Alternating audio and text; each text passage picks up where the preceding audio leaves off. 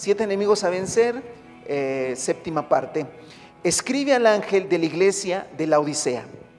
Esto dice el amén, el testigo fiel y veraz, el soberano de la creación de Dios. Conozco tus obras, sé que no eres ni frío ni caliente, ojalá fueres lo uno o lo otro. Por tanto, como no eres ni frío ni caliente, sino tibio, estoy por, vomitarte de mi boca. Dices, soy rico, me he enriquecido y no me hace falta nada. Pero no te das cuenta de que, de, que él, em, no te das cuenta de que el infeliz y miserable y el pobre y el ciego y el desnudo eres tú. Por eso te aconsejo que de mí compres oro refinado por el fuego para que te haga rico, ropas blancas para que te vistas y cubras tu vergonzosa desnudez y colirio para que te lo pongas en los ojos y recobres la vista. Yo reprendo, versículo 19, y disciplino a todos los que amo. Por lo tanto, sé fervoroso y arrepiéntete. Mira que estoy a la puerta y llamo. Si alguno oye mi voz y abre la puerta, entraré a él, cenaré con él y él conmigo. Al que salga vencedor, le daré el derecho de sentarse conmigo en mi trono, como también yo vencí y me senté con mi Padre en su trono. El que tenga oídos, que oiga lo que el Espíritu dice a las iglesias. Y bueno, hermanos, como lo hemos venido estudiando, hay un, hay un formato, Cristo se presenta de una manera, habla de virtudes espirituales, cosa que en esta congregación no se menciona, es una de las dos congregaciones donde no se mencionan virtudes espirituales junto con Sardis.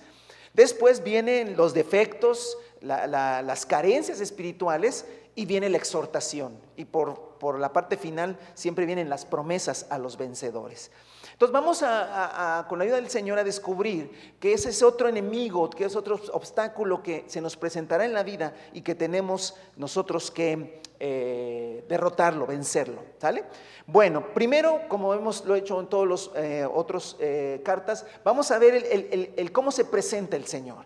Y fíjese que en esta ocasión el Señor se presenta de una manera un poco rara. ¿Por qué? Porque si usted ve al versículo 14, se presenta de tres maneras. Se presenta como el amén, ¿sí? El amén, eso es un poco raro. Se presenta como el testigo fiel y veraz, bueno, eso es un poquito más conocido, y el soberano de la creación. Recuerde que siempre la manera en que se presenta el Señor tiene que ver con las carencias, tiene que ver con la exhortación. ¿Sale? Entonces, por eso es importante discernir qué es exactamente lo que está diciendo. Bueno, lo primero que es muy raro es amén. ¿Por qué? Porque es una palabra que usamos nosotros, ¿verdad? que se usa siempre, aunque no, no conocíamos a Cristo todavía y ahora vivíamos en la religiosidad, pues siempre al final de una oración, de un rezo y de lo que sea, siempre se dice amén. ¿Sale? Y entonces, amén es una palabra muy común. Pero en esta ocasión dice la escritura que Jesucristo se presenta como el amén, no el que dice amén, sino que Él es el amén. O sea, se, hace una, el amén de ser una frase, de ser una expresión, Jesús ahora dice, yo eh, se, toma una persona y la persona que se le llama amén es a Jesús, o Jesús se autonombra, o en este caso dice, yo soy el amén. Y esa es la parte que está un poquito rara. Entonces, forzosamente tenemos que ver el origen de la palabra. En realidad la palabra significa que así sea. Eh, cuando decimos amén, estamos diciendo que así sea, o estamos diciendo así es. Eso es lo que. Entonces, cuando alguien eh, dice alguna oración y al final dice amén, está diciendo todo lo que dije, ¿verdad? Yo digo que así sea, o yo estoy de acuerdo con que así se, se realice. Pero, ¿cuál es el origen de la palabra amén? La, palabra amén tiene su origen en el hebreo y significa o viene de la palabra que significa fe, confianza o algo verdadero. Fe, confianza o algo verdadero. Literalmente significa que así sea. Pero en su idea original de la palabra amén, significa que es algo en lo que nos apoyamos porque es una roca firme ¿sí? Que, tenemos la certeza de que no se moverá. Eso es todo lo que significa amén. Cuando yo digo amén, es que lo que se acaba de expresar, ¿sí? para mí es una roca firme, es una cosa tan segura que tengo la certeza de que no se moverá. Entonces, eh, amén significa estar apoyado sobre una roca firme con la certeza de que no se moverá. Entonces, cuando yo digo amén, es que estoy diciendo que eso que, que hablé, que eso que oré, estoy, por eso viene de la, de la raíz fe, confianza, y estoy tan seguro que es una verdad que he dicho, que he orado, que he pedido, que estoy completamente seguro de que no se moverá. Cuando Jesucristo dice, yo soy el amén, pues exactamente está diciendo esto. Yo soy la roca firme, ¿sí? Que, deben tener la certeza de que no se moverá. Entonces, cuando nosotros, hermano, vas a esto, cuando vas a, esta, a estas expresiones, recuerdas cosas que, Jesús dijo. Por ejemplo, Jesús dio una parábola y dijo, y es muy conocida esta parábola, la parábola del que edifica su casa sobre la roca y el que edifica su casa sobre la arena. Es muy común, los niños se lo saben y los grandes, todo el mundo lo sabemos esa. Que un hombre insensato edificó su casa sobre la arena y que un hombre sabio, un hombre prudente, edificó su casa sobre la roca. Vinieron lluvias, vinieron tempestades como la que llovió por acá ayer, ¿verdad? Y la que está sobre la arena, obviamente, cae. Pero la que está sobre la roca, esa permanece. La que está sobre el amén, ¿eh? eso es lo que dice. Porque amén es estar apoyado sobre una roca firme con la certeza de que no se moverá. Entonces Jesús dice, más adelante en esa parábola, dice, igual, de igual manera, ¿verdad? El que cree mi palabra, el que oye mi palabra y la pone por obra, lo compararé al hombre que edificó su casa sobre la roca. Entonces, la idea que se tiene de amén, ¿sí? Es de certeza. La idea que se tiene de amén es roca firme. La idea que se tiene de amén, hermano, es algo que no se mueve, en lo cual tú te puedes plantar y pase lo que pase, ahí, ahí estarás. Es como si viene, hemos visto ya muchas este, escenas muy trágicas de tsunamis, ¿verdad? pero si alguien se pone en una roca alta, Vendrá el tsunami, se va a llevar todo, pero eso ahí quedará, se irá el tsunami y ahí quedará la roca y ahí estará sobre. Entonces, esa roca es el amén. Por eso Jesucristo se presenta de esta manera como el amén. Ahora, yo quiero que me acompañe a 2 Corintios 1.20, por favor, para que cerremos esta idea, que es importantísimo para entender toda la carta. ¿Sale? Si no entendemos cómo se presenta Jesús, la carta no tiene todo el sentido que, le podemos tomar. Pero en el versículo 20 de la primera, de la segunda carta a los Corintios, en el capítulo 1, si, no estoy eh, mal, ahorita lo vamos a. Ajá, sí es ese. Ajá. Dice el 19, porque el Hijo de Dios Jesucristo, a quien Silvano, Timoteo y yo predicamos entre ustedes, no fue sí y no. En él siempre ha sido sí Todas las promesas que ha hecho Dios son sí en quién? En Cristo. Así que por medio de Cristo respondemos amén para la gloria de Dios. Entonces lo que está diciendo, Jesús se presenta como el amén porque todas las promesas de Dios en él son sí, son ciertas. Hay certeza, no se moverá. Obviamente, hermano, repito, Recuerden que en las demás cartas lo que hemos visto, cuando Jesús se presenta de una manera es porque algo está pasando en la congregación, ¿sale? Y si regresamos a, este Apocalipsis, entonces, si, Jesús se presenta como, como el, que tiene, el, como la roca de certeza, de seguro, ¿verdad? De seguro es que en la iglesia de la Odisea la gente estaba poniendo su confianza en algo que se mueve en algo que es como arena. Es, muy sencilla la, reflexión. Jesús no se presenta de una manera nada más por, porque sí, se presenta de una manera, ¿por qué? Porque hay algo que la iglesia no está entendiendo y por lo cual está eh, alejándose de los principios del Señor. También se presenta como el testigo fiel. Esto significa el testigo fiel genuino, cuyo juicio cuyo juicio es verdadero. Lo que va a decir, y son palabras bien fuertes, ya las leímos, pero lo que va a decir a continuación Jesús a la iglesia en la Odisea es eh, fuertísimo. Por eso él dice, soy, soy el testigo fiel y verdadero. Todo lo que voy a decir es verdad. Y les dice cosas bastante fuertes. Y luego la tercera cosa, el soberano de la creación de Dios. El soberano de la creación quiere decir el dueño de la creación, el dueño de todas las cosas. ¿sí? Y recuerde eso, el diablo no es dueño de nada, ¿sí? Engaña a la gente. Pero el que es, el que tiene autoridad en el cielo y en la tierra se llama Jesucristo. Y Él es dueño de todo. Entonces, quiero que empiece a ver. El Señor le habla a la iglesia de fuerza, de certeza, de seguridad, comparándolo con algo en lo que ellos están confiando, con algo en lo que ellos están queriendo poner su confianza, pero que no es seguro. Y él se presenta como el que va a dar un testimonio correcto, lo que él dice así es, y se presenta como el dueño de la creación, el dueño de todas las cosas, de todas las riquezas que hay en la, tierra, de todo lo que existe en el cielo y en la tierra, Jesucristo es el dueño, el soberano. Amén. Bendito sea el nombre del Señor para siempre. Ok, entonces ya cuando, cuando entendemos la presentación que Jesús hace, ahora vamos un poquito con la ciudad, la ciudad de la Odisea. La ciudad de la Odisea, hermano, eh, hay, unos datos interesantes. Primero, no sé si usted sepa que, que Pablo le escribió una carta a la iglesia en la Odisea. ¿Y dónde está, hermano? no está en el Nuevo Testamento. ¿Dónde se quedó? ¿Se perdió? Sí, yo creo que muchas más cartas de Pablo se perdieron. No se alcanzaron a, recopilar y las que están son las que el Señor en su soberanía y voluntad estableció que se quedan en el Nuevo Testamento. Pero ¿cómo puede usted saber eso? Ah, porque en Colosas, cuando, cuando Pablo envía una, carta a los colosenses, allá del, eh, del capítulo 4, ¿sí? Él le dice, a la iglesia en a, los colosenses. Y la carta que les mandé, mándensela a los de la Odisea. Y la que mandé a la Odisea, que se las presenta. O sea, intercambien cartas para que lo que escribía una también le beneficie a la otra y así. Pero en realidad ahí se, se sabe, ¿verdad?, que hubo una carta a la Odisea. Es decir, era una carta que fue escrita por el apóstol Pablo a la Odisea, a la iglesia de la cual estamos refiriendo ahora. Pero no, no existe, no está. Bueno, esa ciudad era una ciudad próspera. Era una ciudad rica, era una ciudad en, este, en, prosperidad. ¿Qué tenía?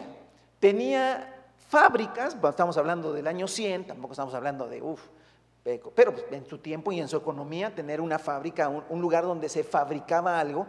¿Qué se fabricaba? Se fabricaban alfombras, pero también se fabricaban muchos vestidos de lana. ¿sí? Y esto era muy, muy, de mucho beneficio para la ciudad. Entonces, ojo por favor, recuerde que el, Señor habla del lenguaje cuando lo, vemos, tiene relación con lo que estaba pasando. Jesús no hablaba de cosas que ellos no entendieran. Había una, se, fabricaban vestidos de lana. También había una escuela de medicina, ¿sí? Había una escuela de medicina. También había un tribunal que, de la provincia, es decir, los tribunales estaban en la Odisea, era como una pequeña capital, y también existían aguas termales en, la Odisea. De ahí que el lenguaje de Jesús, si usted ya recuerda el lenguaje de Jesús, frío, caliente, tibio, pues, aguas termales. Este, colirio para tus ojos, ropas blancas, oro refinado. O sea, está hablando de cosas que ellos sabían. Eh, recuerde que el Señor Jesucristo siempre usó mucho la parábola, la comparación las cosas que la gente conocía. Jesús hablaba parábolas de cosas que la gente conocía. En las cartas, ¿verdad? Para ellos era conocido lo que Jesús estaba diciendo. Ropas blancas. Había ropa, ellos sabían lo que eran los vestidos. Eh, el colirio que es para los ojos, ¿por qué? Porque en esa escuela de medicina había ciertos tratamientos para los ojos, ¿ah? y etcétera. Entonces vean que es importante esta, este contexto de las aguas termales. ¿eh? Por ejemplo, las aguas termales. Las aguas termales, este, por lo que muchos han comentado, y, creo que es así, ¿verdad? Este, las aguas termales eh, eran aguas que cuando estaban calientes servían para algo, cuando estaban frías servían para otra cosa, pero en su estado de tibieza no servían para nada, ¿no? Entonces ahí es cuando el Señor empieza a hacer las comparaciones, ¿sale? Con todo esto en, este, en mente, hermanos, eh, vamos a, la, carta. Eh, ya con esto podemos nosotros entender un poquito más. Dice el versículo 15 que viene el Señor a hablar del problema que tienen. Conozco tus obras, sé que no eres ni frío ni caliente. Ojalá fueres lo uno o lo otro. Y aquí no se trata, hermano, de ser tibio espiritual y, y caliente espiritual. No, no, no, no, porque, a ver, eh, a poco de decir, que es el mejor ser tibio que frío. No, pues ser frío y tibio es lo mismo, ¿no? O sea, no, no, no podemos. Aquí el Señor está hablando de un lenguaje en el cual dice eh, ojalá, fueres frío uno o lo otro, claro, porque el agua termal sirve, servía para ellos en un estado de, de, estar caliente servía y de estar frío servía, estar en un estado intermedio no servía. Y es lo que Jesús dice, tú eres como esa agua, tú eres como esa agua, que no sirves, que no, que no tienes un propósito. Es lo que le está diciendo. Por tanto, como no eres ni frío ni caliente, sino tibio, o sea, no nos sirves para nada, estoy por vomitarte de mi boca. Es decir, estoy por sacarte, no, no, no me eres útil en el propósito que yo tengo. Fuerte eso. Pero el 17 es el punto que yo le quiero remarcar. Hermanos, en, tristemente, tristemente, porque a veces es triste, las ciudades tienen un espíritu, y con eso no quiero meterme a guerra espiritual, nada pero es cierto que hay un espíritu. Y cuando hablamos de un espíritu no estamos hablando necesariamente, no lo sé, un demonio, dos demonios, eh, no, esa área es muy poco posible entenderla en las escrituras y porque el Señor no da tanta información sobre eso, no tendríamos por qué meternos en eso. A mejor eh, escudriñemos lo que es claramente revelado en la escritura.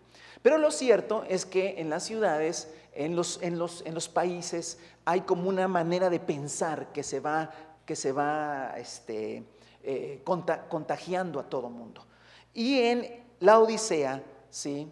al ser una ciudad rica y próspera, ¿sí? empieza a haber un orgullo por las riquezas. ¿sí? Empieza a haber un orgullo por la riqueza. Eh, se nota, por ejemplo, en ciudades más prósperas, en ciudades donde hay más recursos, a ver, la gente empieza a ser más vanidosa, la gente empieza a ser más este, materialista, la gente empieza a ser más este, orgullosa, ¿verdad? La gente empieza a ver con menosprecio a otros, Este, eh, empieza a ver con menos gente eh, de, otras ciudades o de otros estados o, de rancherías, ¿verdad? Y todo eso empieza a haber un orgullo. El gran problema, hermano, que sucede, y a mí, a, mí a mi esposa y a mí nos, se nos eh, vimos claramente una, una, escena en cierta ciudad donde había prosperidad, había, ya no hay, ya no la hay tanta, pero había prosperidad en su tiempo, y vimos a un varón en una caja de, donde cobran en un supermercado, ¿verdad? Este, pues, los formados en la fila y este varón me empezó a discutir con el, este, con el joven de, que atendía. Me parece que eran unos vales, ahora sí que parece que no se los valía y, y él discutía y empezaron ahí a alzar la voz y pues uno, aunque no quiera ver y escuchar, pues empiezan a gritar. Pero la escena que más se nos grabó fue cuando él él agarra los, los vales y se los avienta al, muchacho. No se los aventó en la cara, pero se los aventó en, el mostrador.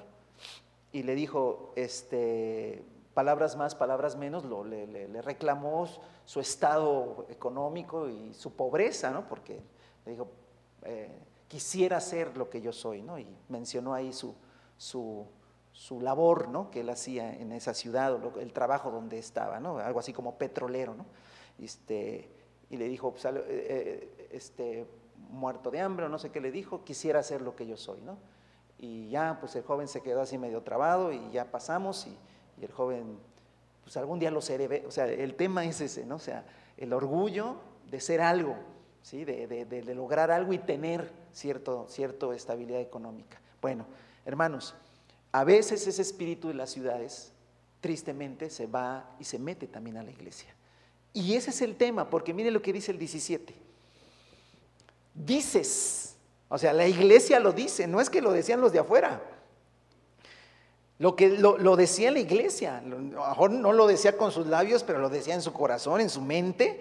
Pero había una cosa fea dentro de la iglesia, hermanos. Dentro de la iglesia en Odisea se decía esto: soy rico, me he enriquecido y no me hace falta Nada. Hermano, el, asunto no es tener o no tener. El asunto no es si, si, si se prospera o no se prospera.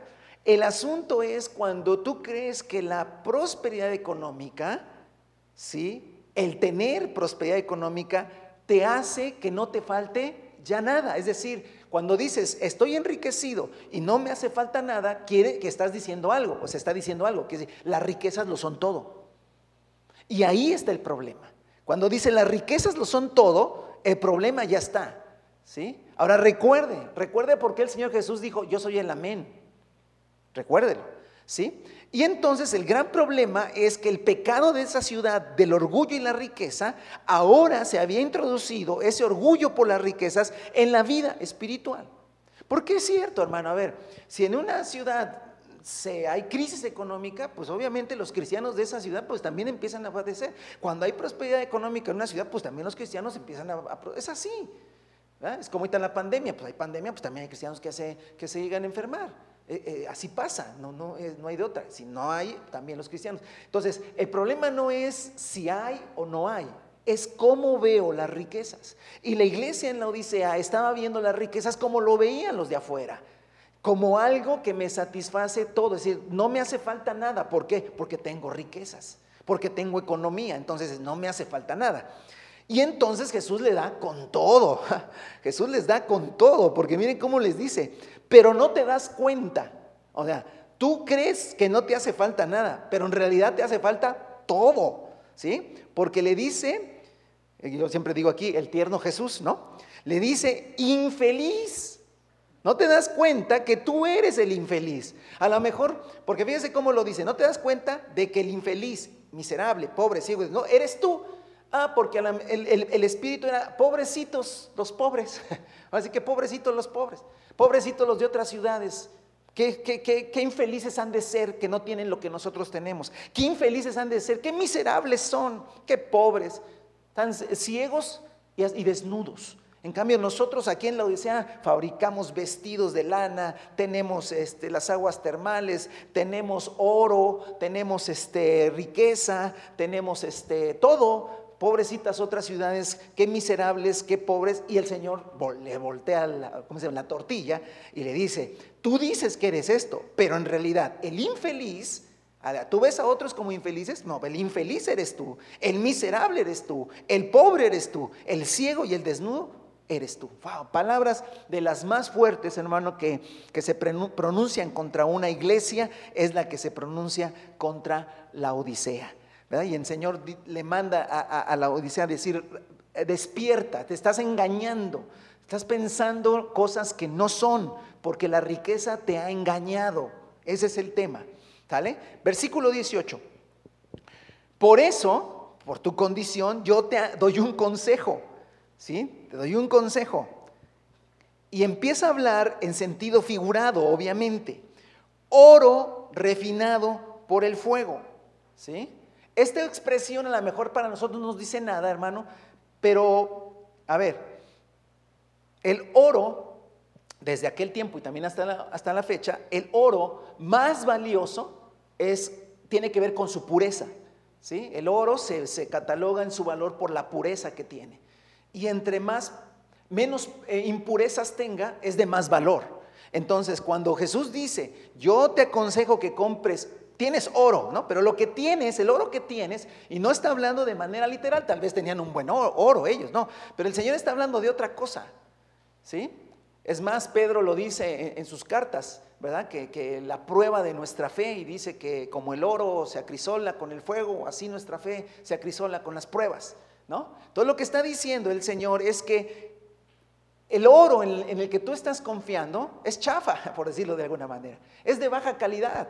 Yo te, invito a que compres el oro que se refina. El verdadero oro es el que se refina en el fuego. Y ese oro obviamente no es la, riqueza material. Obviamente es la fe, es el amor, es la fidelidad, es la madurez en el Señor, es el compromiso, hermano. Es, cuando nuestra fe está a prueba y, salimos fortalecidos por el Señor. A eso se refiere. Y luego es una, serie como de, juego de palabras, hermano, que ellos lo entendían perfectamente. A lo mejor ellos tenían oro guardado en sus casas y se sentían muy felices por eso. Y Jesús dice, no, ese oro no les va a servir de nada. Mejor te aconsejo que compres oro refinado por el fuego, para que de verdad sea rico. Recuerden ustedes a la iglesia en Esmirna, hermano. Era una iglesia sufriente, con pobreza, con calumnias, con persecuciones, pero el Señor les dijo, tú eres rico, tú eres rica. ¿Sí? Sigo leyendo. Ropas blancas. Tienes ropas de lana muy bonitas, muy preciosas, valiosas, pero yo te digo, esas no te pueden cubrir, cubrir tu desnudez. Lo único que puede cubrir tu desnudez son ropas blancas, son ropas de santidad, son ropas de del perdón de Dios, de una vida en santidad. Esas son las ropas, las ropas que te van a cubrir. No, no, vas a llegar con ropas de lana a, la presencia del Señor. Esas no sirven para nada. Son ropas blancas. ¿sí? Cosas, hermano, que nosotros sabemos y que ellos sabían. Y colirio para que te lo pongas en los ojos. ¿sí? Se sabe que en la escuela de medicina de la Odisea tenían remedios para varias enfermedades, entre los ojos. Y dice, bueno, está bien, puede ser que cuando tienes infecciones en los ojos te pones este, lo que te da la medicina, pero en realidad hay una ceguera espiritual. Y ese colirio que yo, yo, yo tengo, te puede dar la verdadera vista para que recobres la vista y veas realmente las cosas como son. Wow, hermano, es una serie eh, de, exhortaciones que el Señor da a la iglesia en, la, Odisea, haciéndole ver su condición espiritual, hermanos. Y aquí el punto es, ¿a dónde o, cuál es el enemigo a vencer, hermano? El enemigo a vencer no es otra cosa sino que el engaño de las riquezas. El engaño de las riquezas. Jesucristo lo dijo una y otra vez. La Odisea, hermano, nos enseña que el amor y el engaño a las riquezas, los afanes de esta vida van a obstaculizar la vida espiritual de muchos creyentes. Tener o no tener, ¿eh? porque le voy a decir una cosa, no está hablando que solamente los que tienen son engañados por las riquezas. También a veces los que no, los que no, los que no tenemos esas cantidades de dinero y todo eso, o, o siempre, a ver hermano, eh, decía un pastor algo y era cierto, dice, está más conforme el que tiene cinco hijos que el que tiene cinco millones. ¿Por qué? Sí, porque el que tiene cinco millones quiere más y el que tiene cinco hijos ya no quiere más. Entonces está más satisfecho, ¿no? La realidad, hermano, es que a lo que se refiere es que el, el dinero, hermano, a ver, si tú conoces una persona que tiene en el banco, no sé, te parece 10 millones de pesos, y tú le preguntas, oye, este, ¿estás, tú tienes, sí, tengo, y, estás, no, no, no, no, no, yo, estoy viendo cómo adquirir un poco más. Pero tú eres rico, no, yo no soy rico, yo soy clase media, baja. o sea, porque siempre hay un anhelo de tener más, ¿sale? Ahora, a lo que me refiero con el engaño de la riqueza y que tengamos mucho cuidado, no es solamente cuando de veras se tiene, sino aún cuando no se tiene. Ah, entonces hay que ser pobre siempre. No, no, no. Pero hay un asunto importantísimo que es el afán por las riquezas.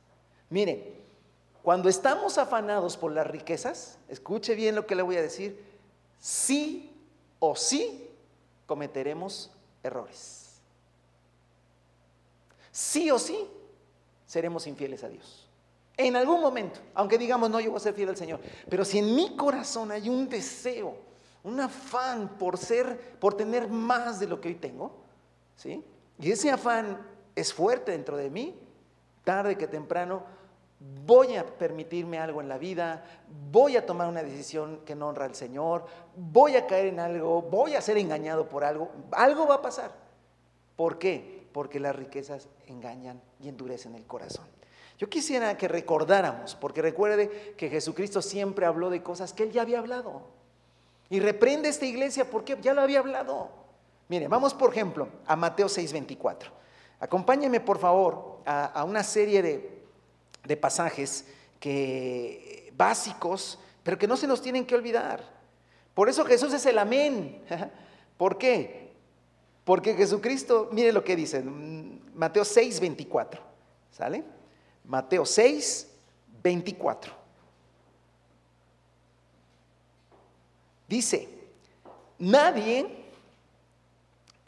nadie, y lo vuelvo a repetir, ¿por qué repite tanto nadie? Porque a veces no entendemos que nadie es nadie.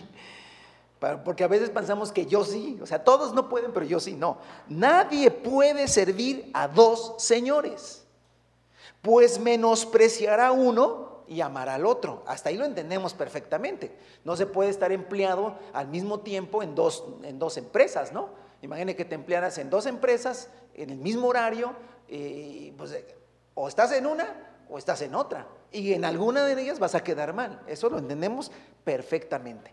El problema es lo que sigue.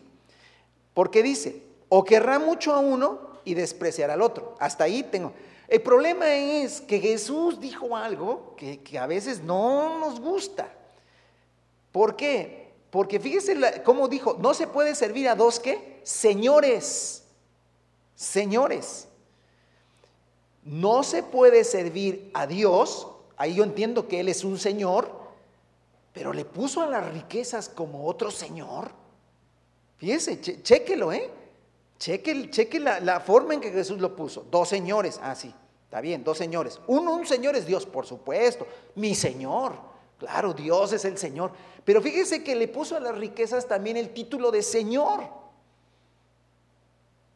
Y, ahí es donde tienes que empezar. Ah, ¿qué quiere decir? Que las riquezas mal enfocadas en el corazón, sin que te des cuenta, se pueden volver tu amo, tu Señor. Y luego entonces tienes dos señores y con alguno quedarás mal. Normalmente es con el Señor verdadero que es Dios. Wow, esta y eso le pasó a la Odisea, hermano.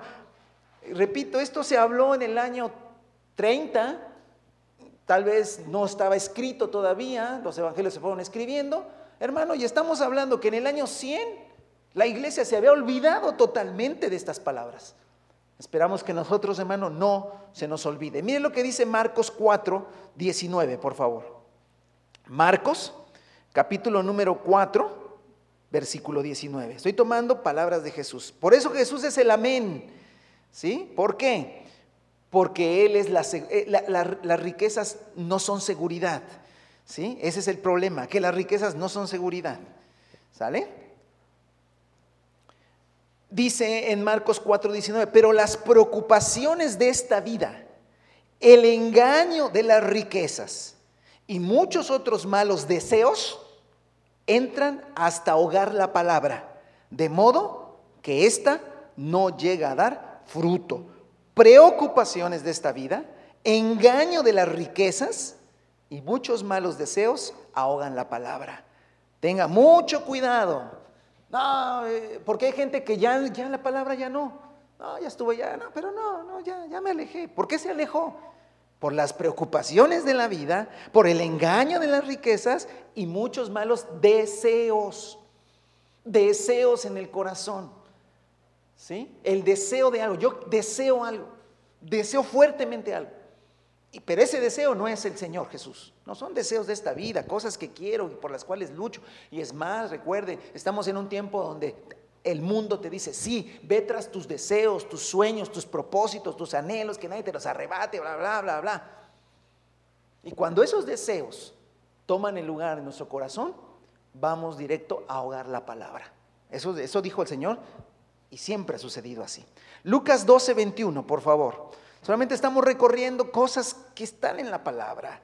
Oiga, hermano, pero, pero entonces es malo. No, no, no. Trabajar, prosperar, pues por supuesto que no. Ah, bueno. Eh, no, eh, a ver, hermano, no, no, no, no le quiera poner malo a lo que no es malo. Eh, los deseos están adentro, esos no se ven, esos no se notan. Puede estar trabajando una persona, hermano, y prosperar y otra igual prosperar. Los dos están prosperando. ¿Por qué uno termina fiel al Señor, amando al Señor, y el otro no? Alejado, lleno de problemas, de frustración. ¿Por qué? Por el deseo interno del corazón. Es todo, es el deseo nada más. ¿Sí? Eh, dice, miren lo que dice. Eh, voy a leer un poquito antes. Dice el Señor, eh, el 17, así, así, así que se puso a pensar, ¿qué voy a hacer? No tengo dónde almacenar mi cosecha. Versículo 18, por fin dijo, ya sé lo que voy a hacer. Derribaré mis graneros, construiré otros más grandes, donde pueda almacenar todo mi grano y mis bienes. A ver, pregunta, si alguien siembra algo y, tiene unos graneros y resulta que la, cosecha se hizo más grande de lo que él imaginaba, ¿qué, qué debe hacer? Y pues, lo que este hombre hizo, va a acabar con esos graneros y va a hacer unos más grandes para guardar más, porque hay más. ¿Hay pecado en eso? Porque además, a fin de cuentas, la tierra le dio más. Sí, sembró y le dio más. El problema no es eso, sino lo que viene en el versículo 18. Por fin dijo, por, 19, eh, y diré. Ahí está el problema. Y diré, alma mía, ya tienes bastantes cosas buenas guardadas para muchos años. No me hace falta nada. Descansa, alma mía. Come, bebe, goza de la vida. Ese es el problema. El problema no es que, el Señor prospere la obra de tus manos. El problema es lo que al final haces con esa. Que se tiró el granero y se tuvo que hacer más grande. Ah, está bien. Está bien. Pero ahora ya, alma mía, no, no, no, no, no sé. Ojo, ¿eh? A lo mejor tengo el granero lleno de cierto grano y hago mis cuentas y digo, bueno, si lo vendo dentro de seis meses al precio que está ahorita, no voy a tener un, montón de dinero. Pero yo no sé si dentro de seis meses valga eso. Resulta que a los seis meses se vino abajo el precio no vale nada. No pasó nada. Así es. ¿Ve? Por eso Jesús dijo, yo soy el amén. Hermano, Jesús siempre se cotiza al mismo precio. No baja. Es una roca firme. Si tú confías en Él, nunca va a cambiar. El precio del grano, el precio del petróleo, de la gasolina, de lo que tú vendes, de lo que tú ganas, el dinero, el dólar, todo, todo cambia. Hermano, la historia, hay que ver la historia. Países que fueron prósperos se volvieron pobres y países que fueron pobres se volvieron prósperos y pasan muchas cosas. Vea la historia de Qatar, por ejemplo. Es una historia interesantísima. De un país pobre, pobre, pobre. Y vea lo que soy. Y habrá países que fueron ricos en su momento. Es que las riquezas son inestables. Por eso Jesús dijo, yo soy el amén. ¿Sale? Sigo leyendo. Pero Dios le dijo, necio, necio porque estás edificando tu, vida sobre la arena, que son las riquezas y los afanes. Esta misma noche te van a reclamar la vida. ¿Y quién se quedará con lo que has acumulado? Así le sucede al que acumula riquezas para sí mismo en vez de ser rico delante de Dios, rico en buenas obras. Y bueno, el último pasaje que quiero leer es 1 Timoteo 6, 17. Y esto no, hermano, la Biblia no cuarta ni, ni, ni quita el deseo, no, no, el deseo, el trabajo honrado, el trabajo hecho para el Señor, el negocio bien llevado, con conformidad, con paz en el corazón y que es prosperado por el Señor con una buena, hermano, una buena organización, una buena disciplina, contemplanza, no gaste más de lo que no tiene, no se gaste todavía las ganancias que todavía no llegan. Eh, o sea, hay cosas, principios espirituales de, honrar al Señor, hermano, de, llevar las cosas con, con, este, con amor, no ser avaricioso. Todo eso, hermano, pensar en el necesitado, todo eso, hermano, no, no quita el que prosperes. El problema, ¿cuál está, hermano? Cuando ponemos nuestra confianza en las riquezas.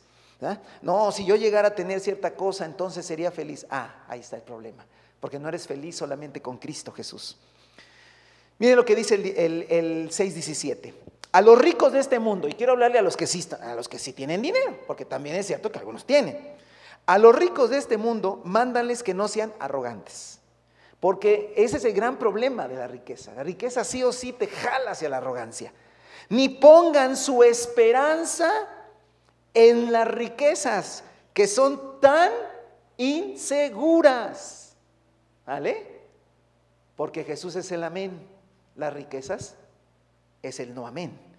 Sino en Dios, que nos provee de todo en abundancia para que lo disfrutemos. Mándales que hagan el bien que sean ricos en buenas obras y generosos, dispuestos a compartir lo que tienen. De este modo, atesorarán para sí un seguro caudal para el futuro y obtendrán la vida verdadera. Va, qué hermosa, qué hermosas palabras, hermanos. Pero creo que podemos entender, hermano, el gran problema que existe con el engaño de los afanes y el amor a las riquezas. Hermano, que llevó a esta iglesia a recibir una reprimenda pero fuertísima, hermano. Fuertísima la reprimenda. Quiero que regresemos a Apocalipsis y cerremos esta, esta, esta parte.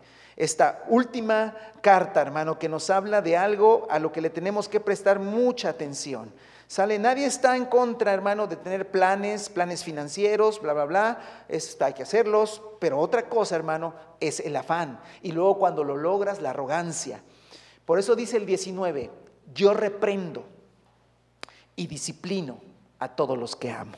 Hermano, Creo, que haber, haber, haberles dicho infeliz, miserable, pobre, ciego y desnudo, y estoy por vomitarte de mi boca, son palabras muy fuertes.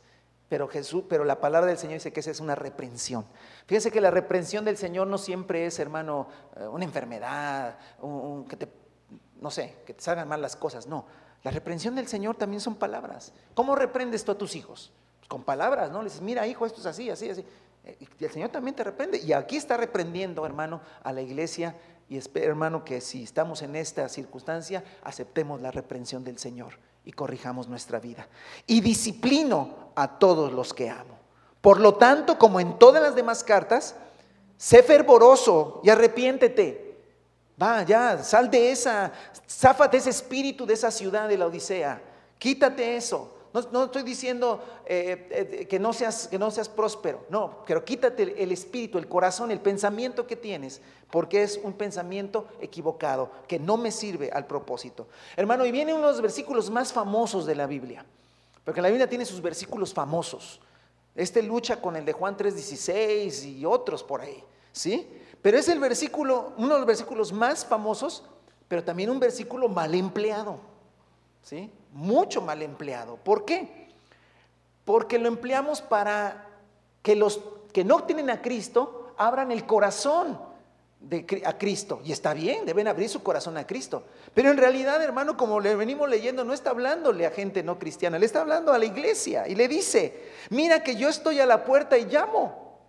Si alguno oye mi voz, ¿cuál voz? todo lo que ha estado diciendo el Señor.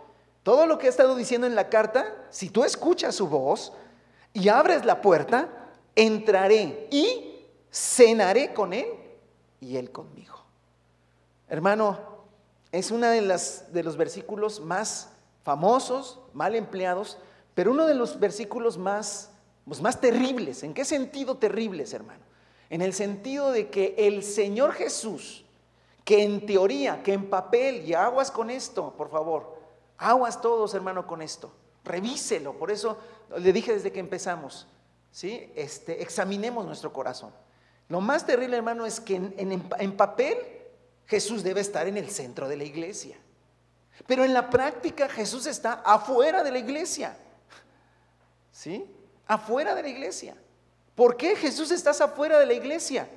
Ah, Jesús está afuera de la iglesia porque Él lo dijo. ¿Cómo que Él lo dijo? Sí, Él dijo, no se puede servir a dos señores. Si están sirviendo a las riquezas, si están todos los días trabajan por enriquecerse, todo es dinero, todo es el tener, el tener, el tener, el tener, el tener, todo es eso. Entonces ustedes tienen un señor y yo estoy afuera, porque no se puede servir a dos señores. Es, muy sencillo. Jesús no se salió haciendo un berrinche dijo, me voy.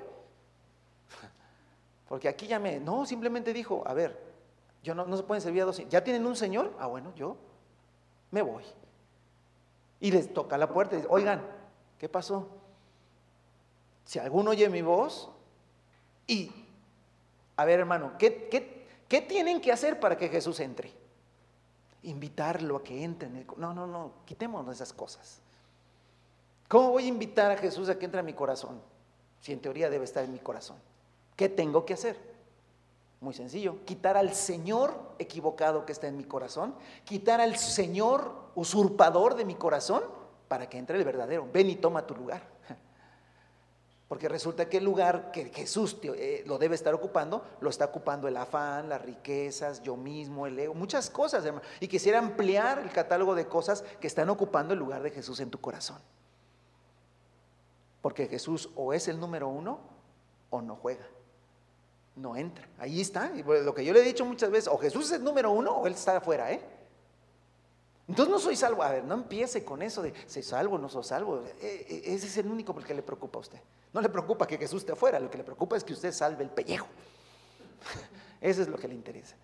No, hermano, el tema aquí es que, pero ¿por qué va a estar afuera Jesús? Ah, está afuera Jesús porque Él es el Señor y no se puede servir a dos señores. Entonces, por eso dice, reprendo, disciplino, arrepiéntete.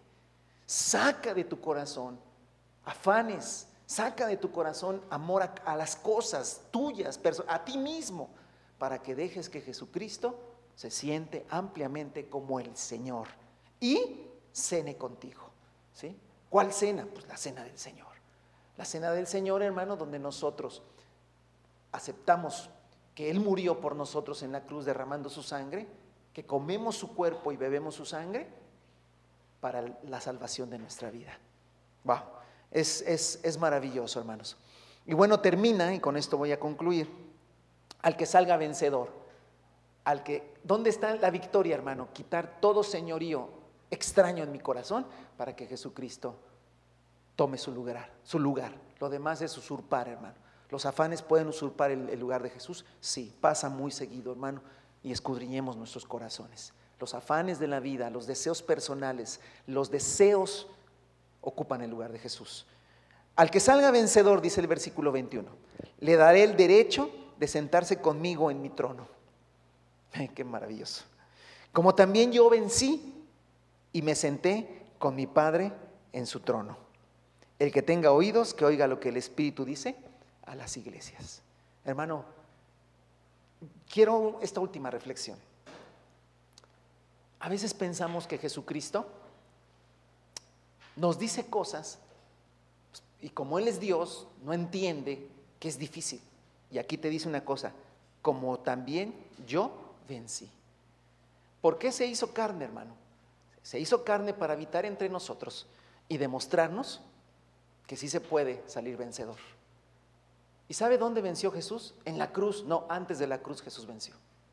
La Biblia enseña, hermano, que una noche antes de ir a la cruz, la voluntad de Jesús, su humanidad de Jesús, rehusaba ir a la cruz.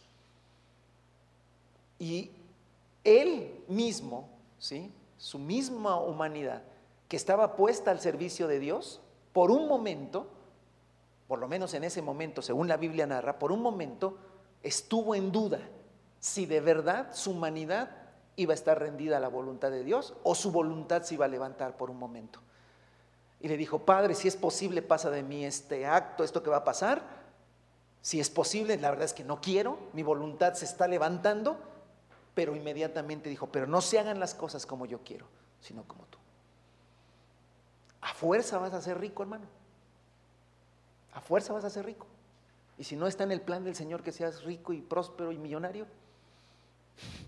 no, pero tiene que ser. ¿Pero por qué? ¿No será mejor que diga, Señor, pero que no sea como yo quiero, sino como tú? Porque cuando Jesús dijo, pero que sea como tú quieras, dice que en ese momento se sometió al Padre, fue a la cruz, murió, resucitó y se le dio un nombre que es sobre todo nombre. Y él, y él nos dice en esta mañana, yo vencí, yo vencí, ahora te toca a ti vencer vencer tu propio orgullo, vencer tu propio afán, vencer tus propios anhelos, vencer tus propios egoísmos, te toca vencer. Y si tú vences como yo vencí, porque yo también me tuve que negar, te espero en el trono del Padre y ahí te vas a sentar conmigo. Wow, es una cosa maravillosa, hermanos. Como también yo vencí y me senté con mi Padre en el trono. El que tenga oídos, que oiga lo que el Espíritu dice a las iglesias. Amén. Yo le invito a que esté de pie, hermano, y que oremos un momento al Señor. Siete enemigos a vencer y este enemigo, hermano, es uno de los más pegostiosos, ¿eh? Por ahí. Y se nos pega y se nos pega, hermano. Y tenemos que estar saliendo victoriosos en el nombre de Jesús. Pero quédese con esto, hermanos. Jesús te dice, yo ya vencí, te toca a ti. Te espero en mi trono. Amén. Vamos a orar, hermano. Vamos a orar al Señor. Y si has dejado que afanes, deseos, tomen el control de tu vida, arrepiéntete. Hermano, volvemos al mismo. El dinero no es malo. Prosperar no es malo. Tener un negocio próspero no es malo. No. El deporte no es malo. nada es malo, en realidad. Bueno, hay cosas que sí, la idolatría, el pecado, todo eso. A lo que voy es cosas que, ¿sabe cuál es el problema? El afán, el deseo desmedido, el deseo que consume, que ahoga, a lo que nomás estoy pensando en eso. Es Jesucristo el anhelo y el deseo de nuestro corazón. Yo le invito a que oremos y saques de tu corazón si hay algún Señor, si hay un Señor que te esté dominando, sácalo de tu corazón antes de que pasemos a la cena de nuestro Dios. Porque Él te puede decir en esta hora, literalmente hermano, aquí estoy a la puerta y llamo. Si, si oyes la voz, ¿sí? quitas el Señor que está en tu corazón yo entraré. Y a hoy, este mismo día, cenaremos tú y yo. y te enseñaré la felicidad que existe cuando Jesús gobierna el corazón y la vida.